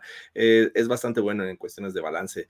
Eh, sus cortes también son eh, buenos y rara vez va a perder el control o se va a resbalar porque hace un corte. Me, parece que es de las cosas más positivas que tiene este prospecto en la posición running back. Y el Chain, bueno, también tiene cosas negativas. es muy pequeño. O sea, estaba viendo que mide 5'8, que son básicamente unos 73, es un tipo muy pequeño para la posición. Vamos a ver cómo, cómo esto pesa en su, en su stock. Y las yardas extras a veces no son lo suyo cuando este, juega entre los tackles. Me parece que ahí lleva las de perder, precisamente una por el tamaño. Y bueno, este no es el ideal para ayudar a la protección de pase. Justamente eh, permitió en 2022 nueve presiones, porque realmente superado por el, otros rivales defensivos de mayor tamaño. ¿Qué nos podrías decir de A-Chain, Diego? Sí, es de los jugadores más explosivos de la, de la, de la nación. O sea, eh, A-Chain fue un jugador élite en todos los aspectos explosiva, explosivamente. O sea, fue un jugador que estuvo ahí arriba en carreras de más de 20 yardas, fue un jugador que estuvo ahí arriba más de 15 yardas en los dos años. O sea, no solamente fue producción de este año, sino también el año pasado produjo un alto nivel también. Eh, fue explosivo, produjo a un, gran nivel y sobre todo eso, este tipo de jugadores es el que tiene valor en la segunda, tercera ronda. Este tipo de jugadores que te pueden cambiar el ritmo de la ofensiva. El caso de James Cook en la segunda ronda para los Bills fue muy valioso, eh, como lo mencionaba, por cómo cambiaba el ritmo de la ofensiva y cómo era este cambio de ritmo de un Singletary que sí era rápido, pero no era explosivo como James Cook, que podía romper tecladas también. Entonces creo que Shen puede ser este jugador eh, que, por el que apuestas justamente para que cambie el ritmo de tu ofensiva y que se convierta en esta, en esta gran arma que pueda darle una, como una diferencia a tu ofensiva, porque las ofensivas que son diferentes tienen a este running back que cambia de ritmo, por ejemplo, eh, los Eagles con Kenneth Gainwell, o sea, todo, ese tipo de jugadores, de juegos terrestres increíbles, eh, igual ves a J.K. Dobbins, a Gus Edwards y a lo mejor a Justice, Hill por ahí también, entonces me parece que puede ser este jugador como Justice Hill, como, como Kenneth Gainwell, que puede cambiar de ritmo de una ofensiva. Sí, exactamente, ¿no? Que es el que eh, le da una dimensión completamente distinta a tus juegos, algo que no tenías. Y además lo puedes ocupar en equipos especiales, ¿no? Es muy, bueno regresando este, kickoffs, ¿no? es bastante productivo. Este, um, ahí está el caso de Devon A. Chain de Texas AM. Eh, uh, nos vamos con Tank Bixby, amigos. Me, gusta, es. Ok. yo estoy alto en, Tank Bixby, este, de Auburn. Hablábamos de gente rápida, ¿no? Este, Tank Bixby también tiene lo suyo, ¿eh? En pista. O sea, él en los 100 metros tuvo no 10, 14, pero sí sus 10, 15 en los 100 metros. O sea, wow. También así de rápido en, la pista. Este, um, ahí eh, su nombre real, pues de esto de Tank, es un apodo que su papá y su tía le pusieron cuando tenía dos años porque decían, es que este tipo es muy grande y ruidoso, ¿no? Desde los dos años le pusieron el Tank, ¿no? Y este, su nombre real es eh, Cartavius, Cartavius, ¿no? Este, Cartavius Bixby. Eh, y pues bueno, él, como último dato, nada más para que ahora sí pasemos a hablar del jugador, eh, él eligió irse a Auburn porque desarrolló una muy buena relación con Cadillac Williams, wow. que regresado de Auburn también, de Cadillac Williams, eh, se hizo parte del staff de cocheo de Auburn y esa fue la razón ahí del reclutamiento y acabó jugando para los Tigers, ¿no? Cuéntanos, Diego, sobre Bixby, ¿cómo lo ves? Sí, ahora me gusta bastante, es de mis favoritos, sobre todo por cómo siempre ha sido un jugador que rinde. Obviamente está ahí el problema de la inconsistencia o de la producción posiblemente no tan constante que tuvo, que había partidos no tenía, no tenía esta capacidad para poder como tomar el juego por sí mismo, que es muy valioso en el colegial y por eso en colegial son muy valiosos los running backs, porque muchas ofensivas concentran su, juego en running backs, o sea, no es como en la NFL que ah, puedes encontrar un running back cualquiera, eh, un running back muy bueno en cualquier lugar, sino aquí en colegial es más como de ah, seleccionarlo bien y toda su ofensiva gira alrededor de él. Era el caso de Auburn eh, normalmente y por eso se critica un poco que no tenía este rol tan grande a veces en algunos partidos, que desaparecía, que lo descifraban. Para mí por eso también puede ser un, buen bell back, o sea, puede ser un buen jugador que puede eh, cargarte con la ofensiva, que puede para, mí sobre todo este tipo de jugadores vale la pena eh, tomar la decisión de ir por ellos.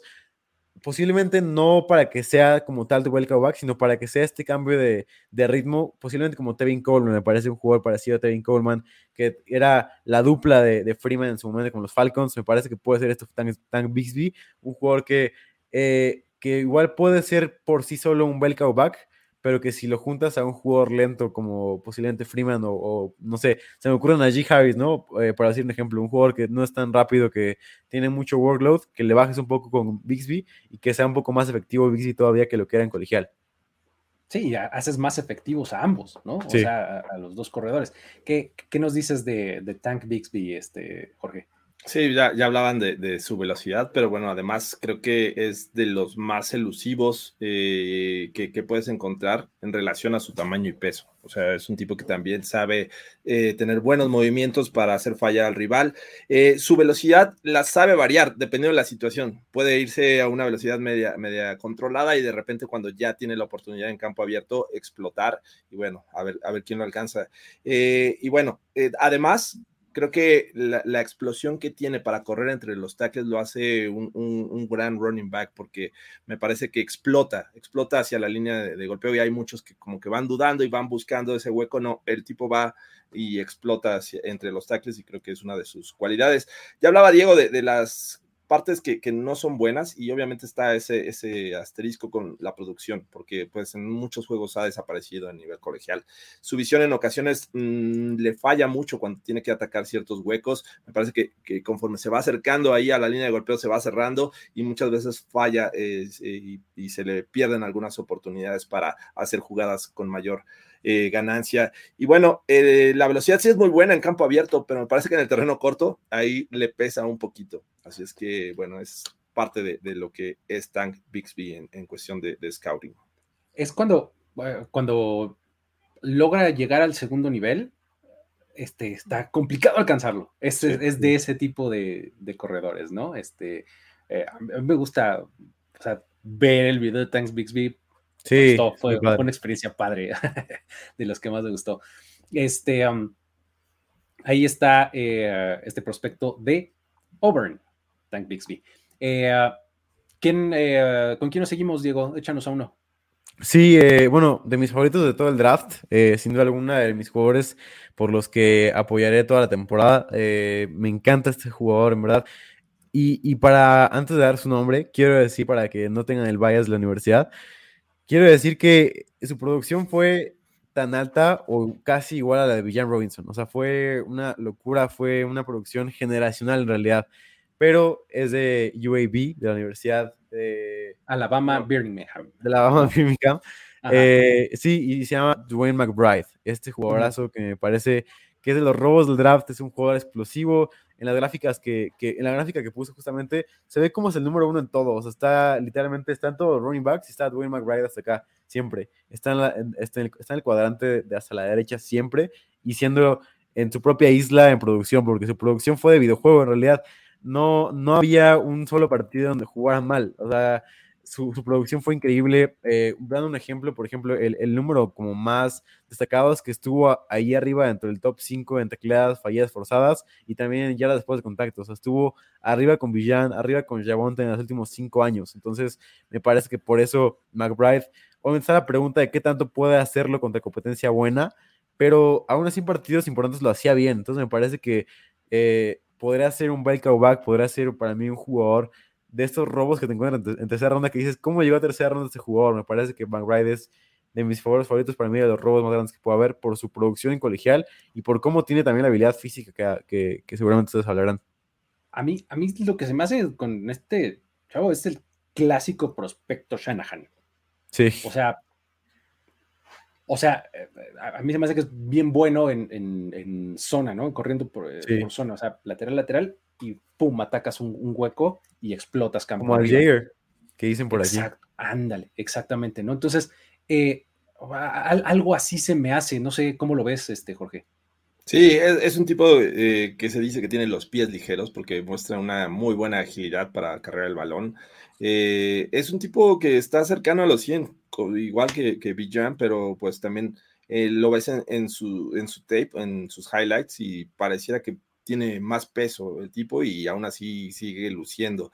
Eh, bien decía Diego, creo que la, producción es una de, estas cosas que más llaman la atención porque desde freshman eh, se vio ilusión impresionante en cada partido y de hecho terminó su carrera con un promedio por acarreo de 7.2 yardas, algo brutal. Imagínate 7.2 yardas, es, increíble.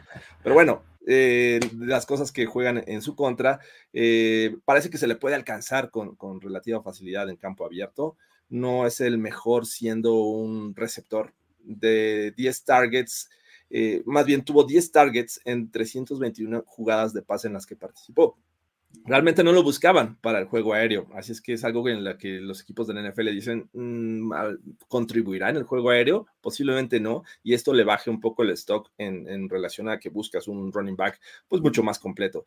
Eh, jugó en uno de los niveles de competencia, ya lo decía Diego, en este que pues no se vayan por la universidad, pero la realidad es que sí, tenemos que fijarnos en dónde jugó y bueno, este, solamente enfrentó a dos defensivas Power Five en su carrera, o sea, solamente dos. Entonces, bueno, si dices, ah, gran producción, pero ¿con qué defensivas jugó? Eh, ahí está el tema. De hecho, esta producción fue este, de récords del programa, ¿eh? de UAB. O sea, eh, en una temporada tuvo, el registró como el, récord de más yardas acumuladas en un solo año, con 1713, y en un solo partido en un solo partido tuvo 272 yardas. O sea, los dos son como, Cuando creaste un jugador en Madden, así literal, así fueron. Tal cual, o sea, así se volvía loco, ¿no? Eh, eh, último datito, apodado Divo. ¿Eh? ¿Qué tal? Divo. Ajá, Divo. de Wayne McBride, o sea, Divo McBride. ¿no? Entonces, este, no me extrañaría que los Wayne tuvieran dos Divos en una de esas. Este, pero bueno. Eh, eh, nos falta solo un nombre, ¿no, Jorge? ¿Tienes claro quién es? Nos falta. Eh, eh, ya no. Ya no. Ah, no, ¿verdad? Ya, tenemos todos. Tenemos todos, hemos cubierto todos. vamos a hablar ahora sí a, revelar nuestro, nuestro top 5, cada uno. ¿Cómo quedó el tuyo, Diego? Cuéntanos. Sí, bueno, el número uno creo que es, muy, muy obvio, Villan Robinson, número uno. En dos tengo a Zach Charbonnet de, de UCLA, que me encanta, como lo dije. Eh, después tengo a Yamir Gibbs y después tengo a McBride, que no puse es un 5, pero es Tank, Bixby. Tank Bixby. Perfecto. Eh, Jorge, ¿cómo quedó Igual, tu 5? Creo que el primero es Villan Robinson. En dos puse a Yamir Gibbs. Eh, Zach Charbonnet de UCLA en 3, eh, Devon A. Chain de Texas AM y al final puse a Tank Bixby de Auburn. Fíjate que tenemos muy parecido el top 5 tuyo, Jorge. 1, 2 y 3 exactamente igual. Robinson, Gibbs y Charbonnet. Yo tengo en el 4 a Tank Bixby y en el 5 a A-Chain. Ahora, a ver, nomás por no dejar, porque hay un montón de eh, nombres y gente que está pidiendo acá diferente cosa en los comentarios. Creo que Tajay Spears también merece una mención, ¿no, Diego? ¿Por qué no nos cuentas de él? Sí, es un jugador que, al igual que, al igual que McBride, produjo un nivel muy, muy alto en colegial, de los mejores running backs. Digo, un jugador que obviamente es pequeño y por eso me gusta menos que McBride, pero su producción fue muy, muy, muy buena en Tulane y, y creo que tiene sobre todo esta, esta habilidad para ser explosivo. Ves las gráficas de explosividad de los jugadores y el tipo como Shane puede ser un cambio de, de velocidad increíble para tu ofensiva. Para mí, tanto él como Shane van a ser los grandes eh, home run hitters de, la clase, como que pueden darte un home run en cualquier momento y para mí por eso, eso es lo que puede ser TJ Spears. Y bueno, uno que yo hablé que me encanta y que para mí puede ser el robo del draft, nada más para dejar, es Roshan Johnson de Texas, que no se habla porque estaba atrás de Villan Robinson, pero Roshan Johnson es una maravilla. El próximo AJ Dillon si, si, se, si se draftea bien. ¿Alguien, ¿Alguien que nos quieras este, mencionar extra, Jorge? Ah, creo que ya hablaron de todos los que yo traía en el radar, creo. Ok. Entonces. A, mí, me gusta, por ejemplo, ahí, les van un par que, se quedaron, que te digo, Taj Spears era mi número 6. Luego, 7 y 8 tengo a Israel Abicanda de este, Abanicanda, perdón, Abanicanda de Pittsburgh, ajá. Y el 8 es Kendall Miller de TCU. Ah, ambos, este, ambos me gustan bastante. Este, jugadores súper sólidos los dos. Eh, probablemente a, Banicanda ese tipo que corre un poco más eh, erguido y mostrando el pecho de lo que quisieras, pero Kendrick Miller me gusta un montón. Ah, ¿Sabes qué? Me, me, recuerda a Marshall Lynch en su estilo de correr, muy, como muy bajito y con estos cortes, este, eh, como muy elusivo, me, recuerda a, a, él. Este, ya mencionaste a Russian Johnson, que es mi 9. Kenny McIntosh de Georgia, porque pues tiene un, perfil bastante alto. Muy buen receptor. me parece tu receptor, exactamente, tu corredor que vas a emplear muchísimo en el juego aéreo. Sean Tucker de Syracuse, otro que me gusta, eh, y pues bueno, iremos ahí a Owen McBride y demás. Este, um, nombres, hay un montón por, este, por mencionar en, la posición de corredor, pero ahí están los que más nos gustan a nosotros. Con eso llegamos al final, amigos, de, de este episodio. Muchísimas gracias a todos por haber estado por acá. Jorge, invítanos a hacer cosas con este producto en audio o video, por favor, venga. Es correcto, amigos. Este, muchas gracias por, por, vernos y escucharnos. Y si ustedes llegaron hasta este momento, denle like, suscríbanse si están viéndolo en video o denle una buena calificación en podcast. Los invitamos a, a seguir con nuestra programación. El próximo jueves regresamos con ustedes y eh, ya vamos, ya estamos muy cerca de terminar, estamos muy cerca del draft. Esto me, causa mucha emoción porque ahora vamos a hablar un poquito de, este, preguntas y respuestas, eh, básicamente el jueves, ¿no, Luis? sí, estamos apuntando. Eh, de hecho, igual y nos aventamos a hacer uno el miércoles, justo, de preguntas y respuestas, ¿no? O sea, un un especial así en donde, a ver, gente, ¿qué traen? Échenos y aquí contestamos las que sepamos y las que no, este, pues las investigamos. la duda. les dejamos la duda, ¿no? Este, sí, miércoles hagamos un, preguntas y respuestas y ya luego jueves nos vamos ahí con este, con los últimos, eh, las últimas posiciones que nos faltan, ¿no? Que es eh, línea ofensiva interior y safety, ¿no? Sí, sí, que me gustaría que también las trajeran ustedes, amigos, preparadas para que, a ver, soy fan de los Steelers y qué creen que vaya a hacer, ataque, ofensivo, cornerback en la primera ronda y de ahí nos podemos hacer incluso algunos ejercicios, pero sí, este, el miércoles entonces nos vemos con esta sesión de preguntas y respuestas y el próximo jueves preparen también sus dudas porque vamos a hablar del top de inside eh, o líneas ofensivos en el interior, guardias y centros y además de los safeties, así es que estén atentos. Listo. Con eso entonces nos despedimos. Muchísimas gracias a todos. Luis Obregón, Diego Lozano y Jorge Tinajero se despiden. Nos vemos la próxima. Bye bye. El tiempo expiró. Tu decisión es definitiva. Pero siempre habrá una nueva oportunidad de armar un equipo ideal en On the Clock. On the clock. De primero y de primero y diez. Con Luis Obregón. Con Luis Obregón. Y Jorge Tinajero. Y Jorge Tinajero. Voz en off. Antonio Semper. Antonio Semper. Una producción de finísimos podcasts para primero y diez. On the clock.